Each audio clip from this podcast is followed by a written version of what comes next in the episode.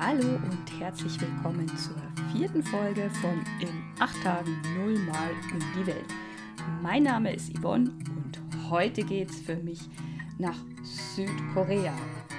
Meine liebe Freundin G, die ich schon seit vielen Jahren kenne, wir haben uns in der Arbeit kennengelernt, arbeiten schon lange nicht mehr zusammen und trotzdem sind wir gute Freunde geblieben. Das freut mich sehr. Meine Freundin Chi jedenfalls hat südkoreanische Wurzeln und hat mich deswegen mit drei Begriffen versorgt, die heißen Hallyu, ich habe überhaupt keine Ahnung, Dalgona, ungefähr genauso wenig Ahnung und DMZ bzw. DMZ. Ich glaube, das ist K-Pop, koreanische Popmusik, eine Girl- oder eine Boyband. Ähm, sehr stylisch, wahrscheinlich. Ich bin mir ziemlich sicher. Ich weiß es nicht genau. Ich muss es rausfinden. Südkorea also. Was gibt es über dieses Land zu berichten? Ähm, vorab korrekterweise müsste man sagen Republik Korea, ist aber dennoch der südliche Teil der koreanischen Halbinsel, der andere Teil logischerweise Nordkorea.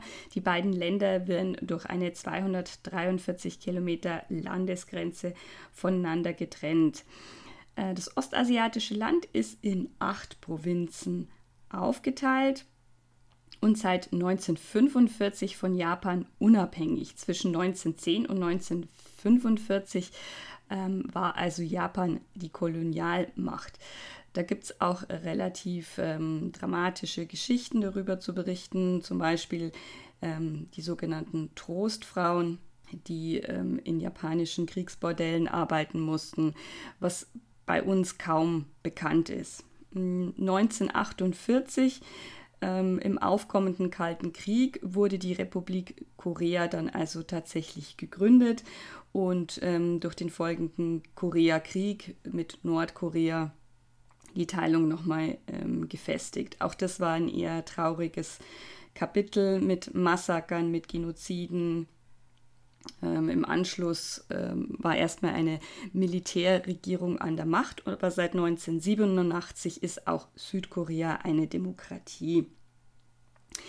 Südkorea hat 51,7 Millionen Einwohner und ist damit eines der bevölkerungsreichsten und dicht besiedelsten Länder der Erde. Aber auch hier ist wie in Japan eine Schrumpfung der Bevölkerung zu verzeichnen.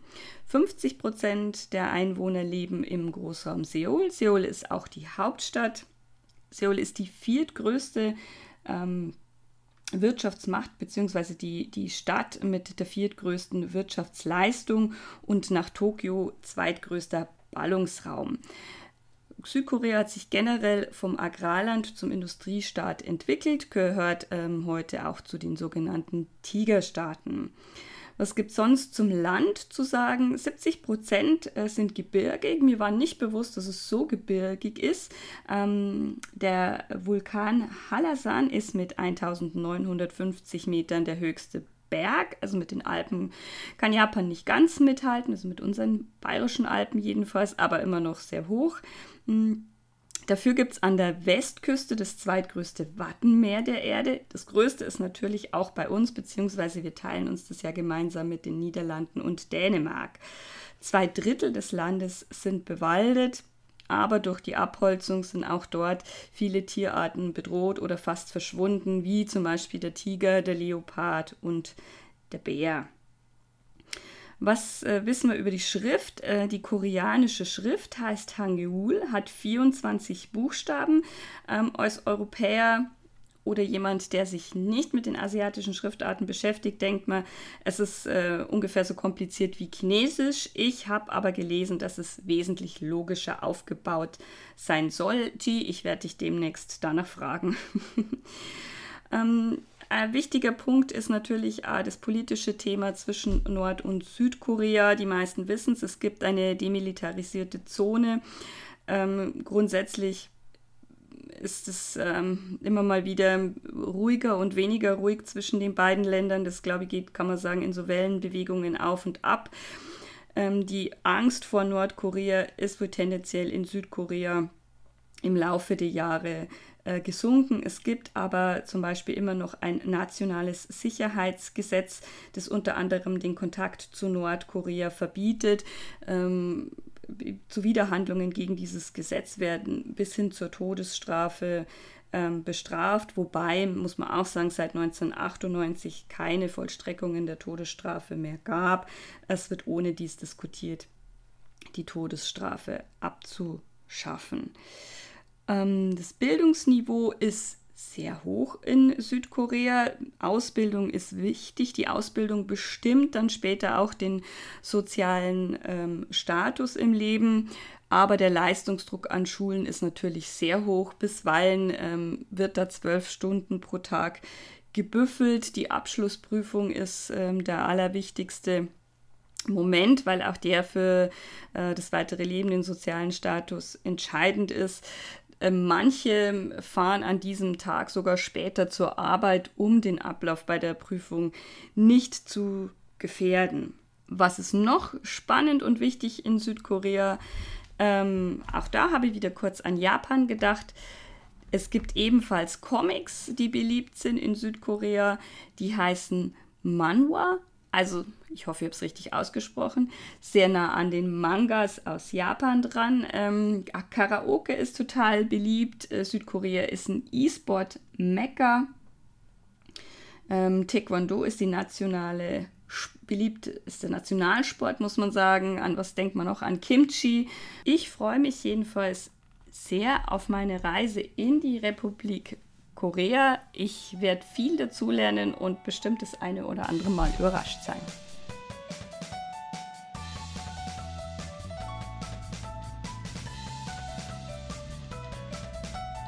Erster Begriff Hallyu. Dazu will ich gleich mal ein Zitat aus der FAZ aus dem Jahr 2017 anbringen. Korea könnte bald so cool sein, wie es Skandinavien hierzulande schon ist.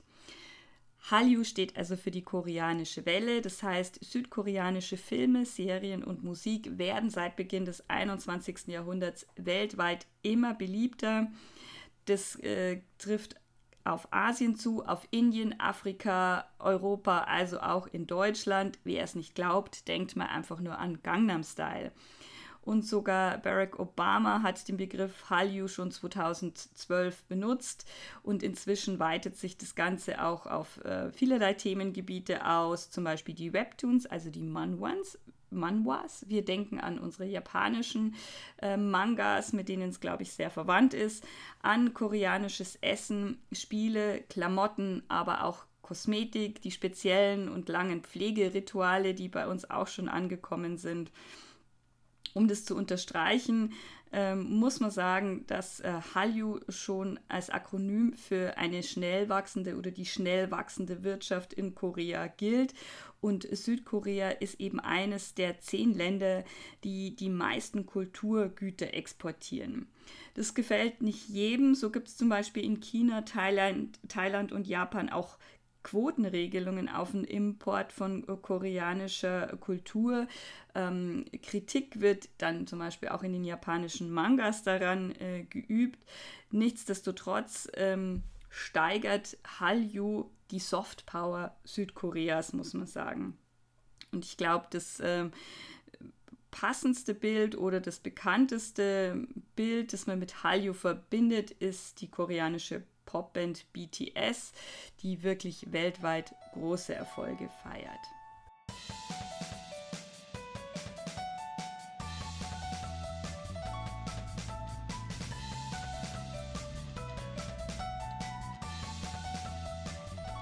Wichtiger Teil der Hallyu, der koreanischen Welle, ist die Schönheitspflege. Unter die hat ihren eigenen Begriff bekommen, K-Beauty, analog zu K-Pop natürlich. Ganz fremd ist es mir tatsächlich nicht. Dank Chi, äh, die hat mich schon mal mit äh, ein paar japanischen Pflegeprodukten eingedeckt. Äh, ich habe sogar schon mal eine Schneckenschleimmaske ausprobiert, die tatsächlich richtig gut war. Was ist die Besonderheit äh, an K-Beauty? Es ist tatsächlich mehr als ein Schönheitstrend. Es spiegelt auch hier den äh, Lebensstil der Koreaner wider. Wenn man solche Produkte sich zulegt, kann man sich sicher sein, dass die Qualität ähm, sehr hoch ist. Ja, da geht es einfach um die, um die Pflegeroutine, nicht um den Trend, äh, so nicht, mit, nicht rubbeln, nicht reiben an der Haut, alles schön einwirken lassen. Es wird sehr viel auf natürliche Inhaltsstoffe, aber auch Innovationen gesetzt. Gleichzeitig gibt es alte Hausmittelchen, die schon immer gewirkt haben, wie zum Beispiel Wassermelone gegen Unreinheiten. Das muss ich auf jeden Fall mal ausprobieren.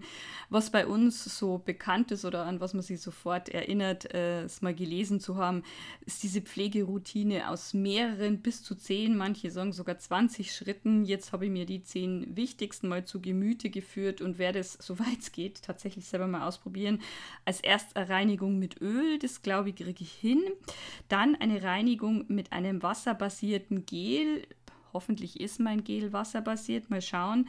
Dann ein Peeling habe ich. Toner habe ich. Schritt 5 eine Essenz. Äh, da glaube ich, muss sie passen. Schritt 6 eine Tuchmaske. Yes, habe ich noch. Schritt sogar eine koreanische. Top.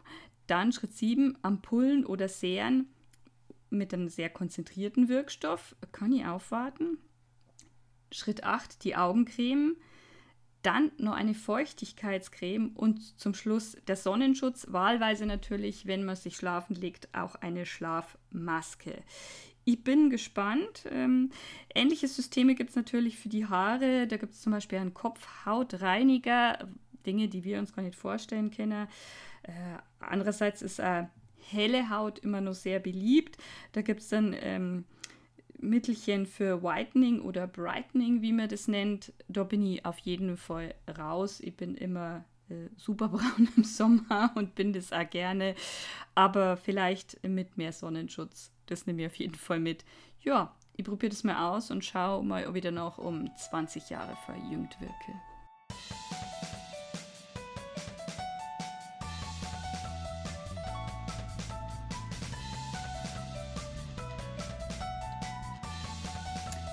Dalgona. Ja, es gibt was Süßes, deswegen rühre ich hier kräftig. Yes. Also, völlig an mir vorbeigegangen. Ein Trend auf den sozialen Medien. Dalgona Kaffee ist äh, viral gegangen. Bei mir nicht. Aber es ist äh, lösliches Kaffeepulver mit Zucker und heißem Wasser verrührt. Das mache ich jetzt, bis dann irgendwann was ganz schaumiges, fluffiges, flauschiges, also eine Art Schaum entsteht. Den gibt man dann auf wahlweise heiße oder kalte Milch. Kann man eben einen sämtlichen veganen Varianten machen. Und soll saulecker sein. Ist also manchmal auch als umgedrehter Cappuccino oder als eine Art von Latte bezeichnet. Und manchmal eben auch als flauschiger Kaffee. Indien Cappuccino wäre ein anderer Name. Wir probieren das jetzt mal aus. Chi, vielen Dank. Endlich kriege ich was Süßes. Ich freue mich total. Und jetzt rühre ich mir nur ein Wolf, bis alles flauschig ist.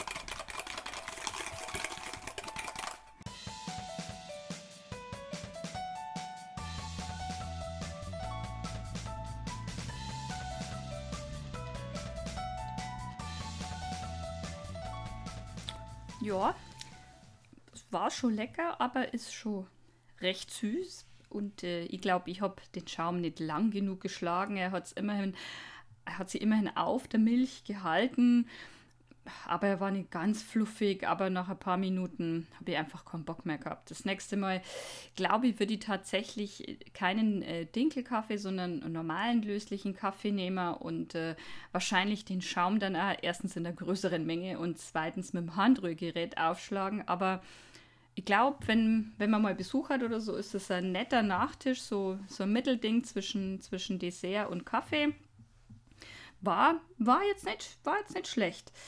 Ähm, aber wenn man es genau nimmt, ist ja äh, der Dalgona Kaffee in äh, Macau entwickelt worden und äh, von Südkorea aus hat sie es während Corona dann eben viral so verbreitet und ist als Quarantäne-Kaffee bekannt und äh, die Südkoreaner sind ja die größten Kaffeekonsumenten Asiens, also ja, irgendwie kehrt es schon dazu, aber nachdem die Freundin außerdem jetzt berichtet hat, also die Zeitschrift Freundin, äh, dass der Dalgona-Kaffee überhaupt nicht mehr in ist. Der ist jetzt out, es ist jetzt äh, Profi in, also Proteinkaffee, für die sie mich dann ungefähr überhaupt nicht interessiert habe. habe mich nur ein bisschen mehr schlau gemacht und Dalgona ist auch eine südkoreanische Süßigkeit. Es ist ein beliebtes Streetfood. Oft wird es so in Lolli-Form dargereicht und ist im Prinzip nur aus aufgelöstem Zucker, bis er eben flüssig ist. Dann kommt ein bisschen Backpulver rein, wird weiter gerührt und dann äh, wird er in, in Form gegossen, beziehungsweise der Tropfen oder der, der Kreis bleibt ja eigentlich von selber bestehen äh, und hat dann so, ähm, so Kaffee-Karamell-Farbe und deswegen, äh, glaube ich, wird dieser Dalgona-Kaffee ähm, als äh, Dalgona-Kaffee bezeichnet, ohne dass Dalgona tatsächlich drin ist. Ich habe das versucht, also ein bisschen zu pressen und ein Muster reinzudrücken. Es schaut irgendwie ganz hübsch aus. Äh, wird er als Sponge Candy bezeichnet, nur ich glaube, äh, da ist mir bei der Zubereitung ein kleiner Fehler unterlaufen. So spongig, so schwammig ist es nicht. Es sollte, glaube ich, so ein bisschen Fäden ziehen. Man muss sich das vielleicht vorstellen wie feste Zuckerwatte so ungefähr. Bei mir ist es allerdings recht karamellartig geworden und äh, es schmeckt jetzt nicht schlecht, jetzt bin ich aber kein Karamell-Fan. Nur das Geräusch, wenn man das mal auf den Teller klappern lässt, mein Herz schon, das ist äh, sehr stark ähm, zahnarztverdächtig.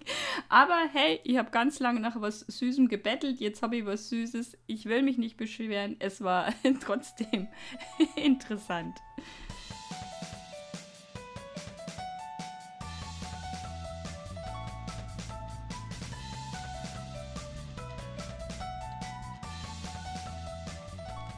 Dritter Begriff DMZ.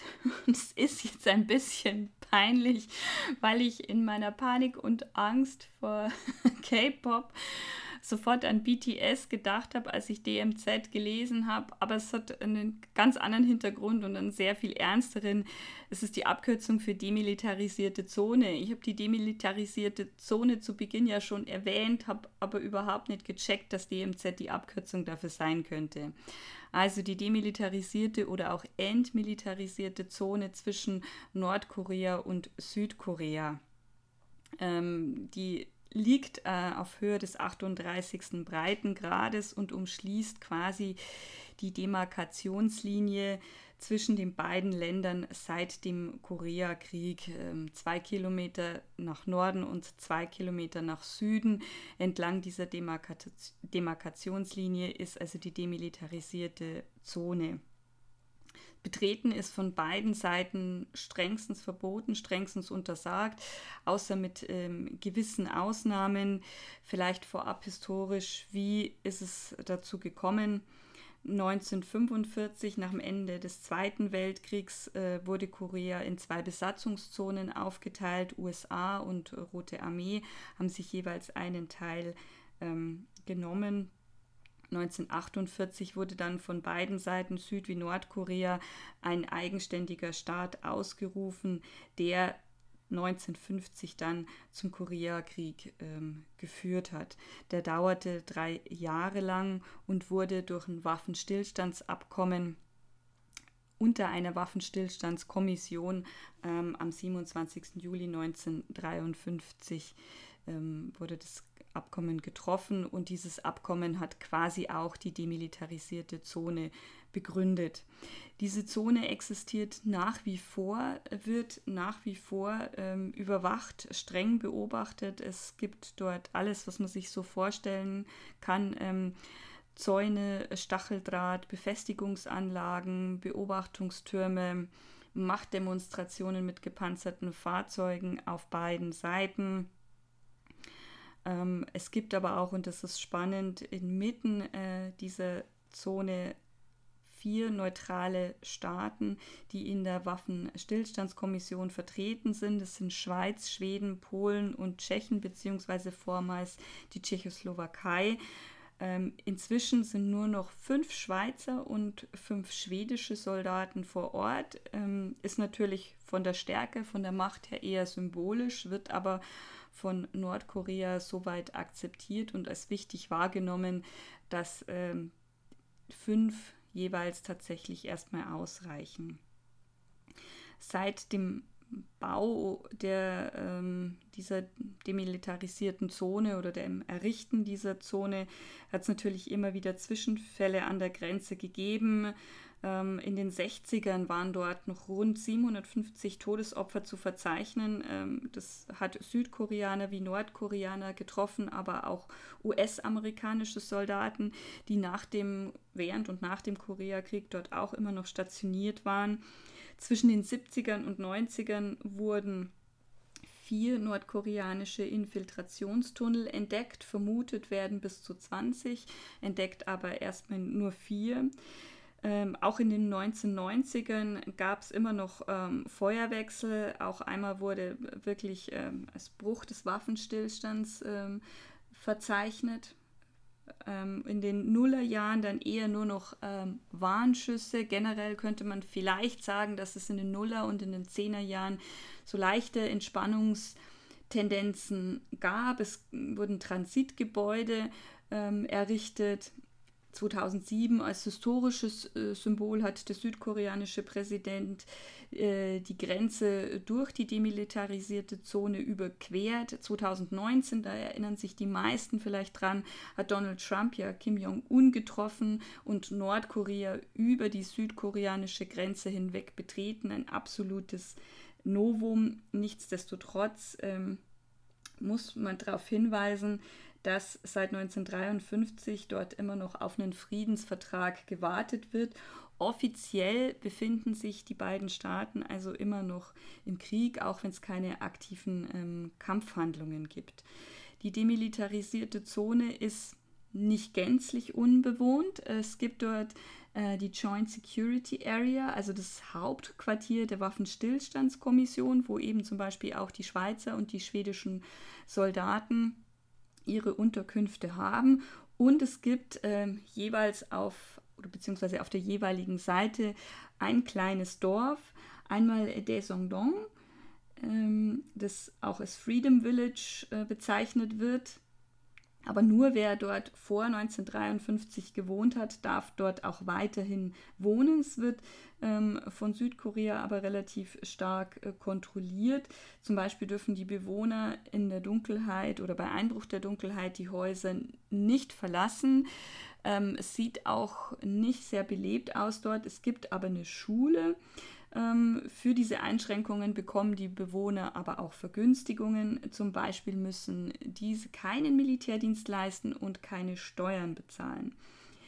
Auf der nordkoreanischen Seite in der demilitarisierten Zone gibt es dann noch das äh, sogenannte Friedensdorf Kishongdong, wird aber auch als Propagandadorf bezeichnet. Dort äh, haben früher die nordkoreanischen Soldaten per Lautsprecher Propaganda in Richtung äh, Südkorea geschickt.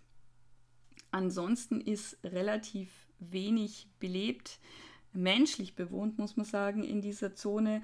Allerdings ähm, hat sich der natürliche Lebensraum natürlich äh, entfalten können. Also so haben sich zum Beispiel Bär, Tiger und Kraniche dort wieder angesiedelt. Das ist ein unglaublich ökologisches Potenzial, ist auch sehr friedlich, wobei mit Einschränkungen das Gebiet ist eben noch von den Kriegszeiten ähm, stark vermint, also auch gar nicht so, so ungefährlich. Ähm, es gibt ein Stück Mauer. Es, es, gibt sehr viele Parallelen zu Deutschland, das merkt man schon. Nordkorea behauptet, dass die USA und Südkorea im, ähm, ähm, zusammen eine Mauer gebaut hätten entlang dieser demilitarisierten Zone. Es gibt auch Videos und Fotos, äh, die das Vorhandensein so einer Mauer bezeugen. Südkorea und USA dementieren das aber weiterhin und sagen, es gäbe nur Anlagen zur Abwehr von Panzerangriffen. Also ähm, wo diese Mauer herkommt, wer sie tatsächlich gebaut hat, ist, ähm, steht immer noch in der, in, stark in, in Frage. Mittlerweile dürfen sich äh, Touristen tatsächlich auch äh, Teile der demilitarisierten Zone ansehen. Man kann sogar diese Tunnelsysteme in Teilen besuchen. Ähm, ja, es ist ein bisschen seltsam zu sehen, ähm, wenn man auch liest, wie ähm, diverse Reiseveranstalter das anpreisen. Gefühlt für mich ist es so ähnlich äh, wie äh, Touri-Reisen nach Tschernobyl ist ein bisschen seltsam. Es ist natürlich historisch ähm, interessant und ein aktuelles politisches Thema, mit dem man sich auf jeden Fall beschäftigen sollte. Ob das so touristisch sein sollte, hm, da ist jetzt mal so das Fragezeichen dahinter. Ich persönlich würde es mir aber natürlich auch ansehen wollen, weil es mich einfach interessiert.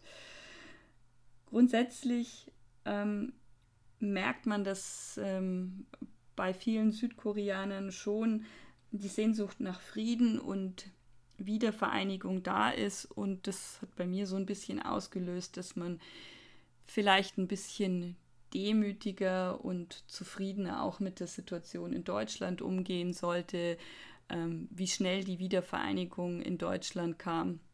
Trotz der einen oder anderen wirtschaftlichen Probleme ist das Ganze doch relativ friedlich und verhältnismäßig gut über die Bühne gegangen.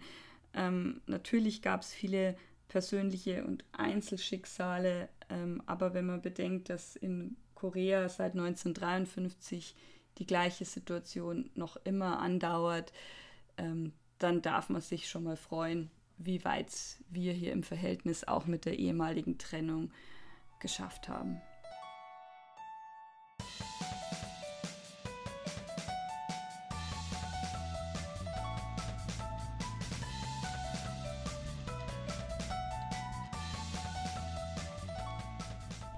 So, das war also mein Ausflug nach Südkorea. Es ist eine relativ lange Folge geworden, weil es einfach so unheimlich viel zu recherchieren gab. Jetzt habe ich sogar auf den K-Pop-Teil verzichtet, mit dem ich mich tatsächlich freiwillig doch noch beschäftigt habe, weil es im Rahmen von Hallyu einfach unheimlich spannend ist. Es wird trotzdem nicht meine Musik werden, aber der wirtschaftliche Faktor, äh, der damit spielt, ist einfach enorm, wie professionell das alles gehandhabt wird. Natürlich auch mit all seinen Schattenseiten. Ähm, ich glaube, da muss ich mich mit Gino mal intensiver austauschen. Ah, die Historie des Landes ist natürlich super interessant. Gerade die Parallelen zu Deutschland hat mir ausgesprochen viel Spaß gemacht. Ähm, und tatsächlich, liebe G, vielleicht machen wir doch mal gemeinsam eine Reise nach Südkorea. Ich bin der Sprache ja überhaupt nicht mächtig. Ähm, Du schon, du wirst jetzt sagen, aber auch nicht fließend, aber wesentlich weiter als ich. Wir machen das zusammen, würde ich sagen. Ja, ähm, das war's bis auf weiteres Mal mit meinem Podcast. Ich mache auf jeden Fall eine kleine Pause, äh, vielleicht danach weiter, vielleicht auch nicht. es war super interessant, äh, kostet aber auch unheimlich viel Zeit, äh, fast so viel äh, wie ein richtiger Urlaub. Also dann, ciao, ciao.